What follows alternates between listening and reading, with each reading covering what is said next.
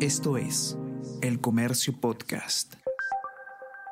Hola a todos, ¿qué tal? ¿Cómo están? Espero que estén comenzando su día de manera excelente. Yo soy Ariana Lira y hoy tenemos que hablar sobre el terrible caso de explotación sexual en el penal de Huacho, porque el coronel de la Policía Nacional del Perú ha denunciado que se han liberado a cinco de los detenidos por este caso. Eh, a pesar de que la policía considera que existían elementos suficientes para mantener en prisión preventiva a los eh, implicados en este caso. Vamos a conversar sobre todo esto y más a continuación.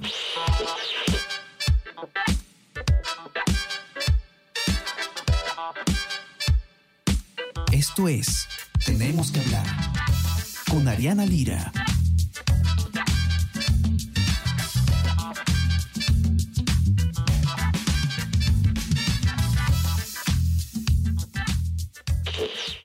Se conoció un caso realmente espeluznante. Eh, un programa de televisión dio a conocer que eh, al parecer ha existido una red criminal que se encargaba de prostituir a menores de edad en eh, el penal de Carquín en Huacho. Es decir, esos menores de edad ingresaban a los penales para ser traficados. Realmente preocupante. ¿Qué ocurrió? Eh, la policía, que se encargó de descubrir esta red criminal y de detener a los eh, sospechosos por, por este caso, eh, pues está bastante consternada porque la fiscalía ha decidido darle libertad a cinco de los siete detenidos. Ojo, eh, esto no significa que estos cinco, estas cinco personas hayan sido declaradas inocentes, eso tiene que quedar claro. Solamente quiere decir que la medida de, detención no, se, no continúa y que estas personas van a continuar eh, siendo procesadas, investigadas eh, en libertad, en principio. No sabemos qué es lo que va a ocurrir más adelante con el caso. ¿Qué es lo que dice la policía ¿Qué es lo, y qué es lo que responde la fiscalía? Vamos a conversar sobre esto con Fernanda Milla de León, periodista del comercio, que ha escrito la nota y nos va a poder contar a detalle qué es lo que está pasando. ¿Cómo está Fernanda? Bienvenida. De repente nos puedes empezar contando un poco, eh, para los que no conocen el caso, qué es lo que pasó, qué es lo que se descubrió. Hola Ariana, ¿cómo estás? Muchas gracias por la invitación a este espacio. Eh, sí, para poner primero un poco el preámbulo de todo lo que sucedió, hace ya casi un mes que se le advierte a la policía que hay una red de prostitución que está funcionando en dos establecimientos nocturnos en Huacho. Entonces, tras hacer una serie de investigaciones, se interviene dentro de estos dos establecimientos y acá es donde se encuentra algo mucho más grave. Muchas de estas mujeres que estaban siendo eh, prostituidas dentro de los locales eran menores de edad y no solo eso, sino que al ser detenidas y llevadas para revisar eh, toda su condición siendo víctimas, se vio que tenían en los brazos los sellos y los números que son colocados al momento de ingresar a un penal como visitante. Entonces es tras eso que eh, se lleva más, más a fondo la investigación y logran declarar que efectivamente habían estado entrando al penal de Carquín, en, Huacho, como eh, forma de, prostitución.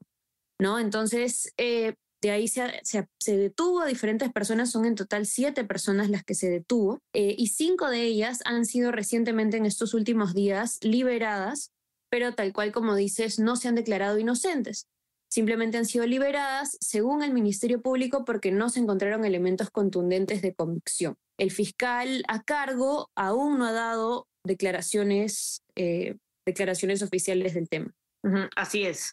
Eh, no hemos podido tener acceso a la resolución fiscal para encontrar los argumentos de por qué no encuentran eh, motivos para mantener a estas personas encarceladas mientras dura su investigación. Recordemos que eh, para que una medida como esta sea aceptada por el fiscal, no solamente se tiene que probar que existe, no probar el delito en sí, porque para eso está el juicio, sino que existen elementos para, para poder pensar que hay un delito y aparte se tiene que probar que las personas implicadas eh, tienen algún tipo de, riesgo de fuga o de obstaculización del proceso. Esperamos tener pronto acceso a esta resolución para poder conocer si es que fue la policía quien no argumentó de manera correcta o si es que la fiscalía efectivamente eh, no está valorando correctamente lo que ha encontrado el cuerpo policial. Esperemos que eh, este caso siga siga el curso correcto, aceptando el debido proceso, respetando el debido proceso, pero al mismo tiempo siendo muy cautos, porque ya hemos visto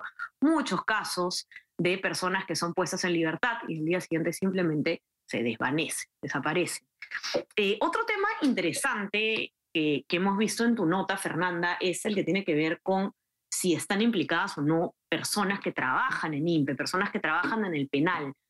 ¿Qué se sabe sobre eso hasta el momento? Porque estas menores de edad ingresaron al penal y, eh, fueron apuntadas como si fueran adultas, ¿no? Y eso es algo bastante extraño, por decirlo menos.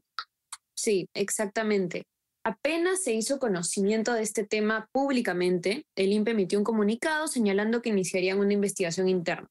Lo único que se ha podido eh, hacer público hasta el momento es que de acuerdo a su sistema biométrico de visitas, las menores de edad fueron registradas como personas adultas.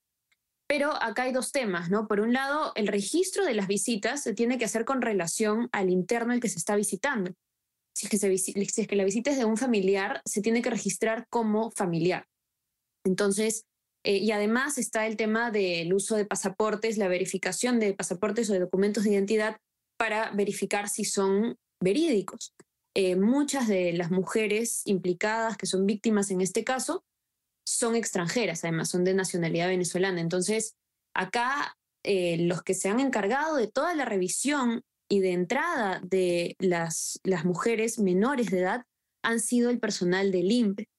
Y según lo que puede conversar con el coronel a cargo de la División de Trata de Personas, es que, por un lado, podría darse el caso de que el personal del INPE está implicado porque ha favorecido y ha facilitado el ingreso de estas mujeres. Pero en el peor de los casos, y esto sería algo gravísimo también, es que podrían estar implicados como clientes, es decir, como, como de manera eh, de consumo de, prostitución. Entonces, esto sería un caso pues también inmenso eh, y hasta el momento el INPE no ha dado mayores declaraciones al respecto. Pero en cualquier caso se estaría frente a un hecho de connotación penal. Y estamos hablando, podemos repasar una vez más el tema de las penas, por ejemplo, ¿no? Porque si estamos en un caso de trata de personas, corrígeme si me equivoco, Fernanda, estamos hablando de más de 30 años, es decir, ya la, la pena máxima en el Perú. Sí, sí, efectivamente. Además que acá eh, no lo mencioné antes, pero los implicados en esta banda criminal son conocidos como los tratantes de Norte Chico eh, y estarían enfrentando dos tipos de delitos. Uno es la trata de personas, que implica toda la gestión de, traer a una persona siendo también menor de edad o mayor de edad, se puede ser cualquier caso, eh, de otro país, forzarla a estar dentro de un establecimiento, forzarla a trabajar. Y de ahí está la parte de explotación sexual, entonces, son dos tipos de delitos eh, y como comentas, en este caso se puede recibir una pena de entre 30 y 35 años de cárcel, es lo que me comentó el coronel Manuel Díaz Barco, eh, que es, por supuesto, la pena máxima, ¿no? correcto. Es un caso realmente preocupante que además eh, se da también en un contexto en el que estamos hablando mucho sobre desaparición de mujeres, sobre desaparición de menores de edad, trata de personas, uno de los grandes temas pendientes en la seguridad ciudadana de nuestro país, de los que no se habla lo suficiente y tenemos que seguirlo de cerca. Eh, vamos a ver cómo evoluciona este caso. Pueden leer la nota de Fernanda y todo el seguimiento que tengamos al respecto en nuestra web elcomercio.p. No se olviden también ah, eh, antes de que me olvide, pueden ver también ahí las fotos de los implicados, de los supuestos Em, miembros de esta banda criminal para que también puedan tener una idea de quiénes son las personas de las que estamos hablando.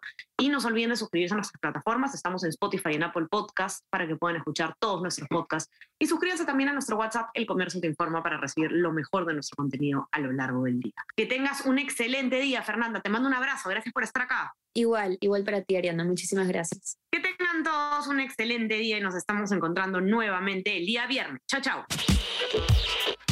Tenemos que hablar con Ariana Lira.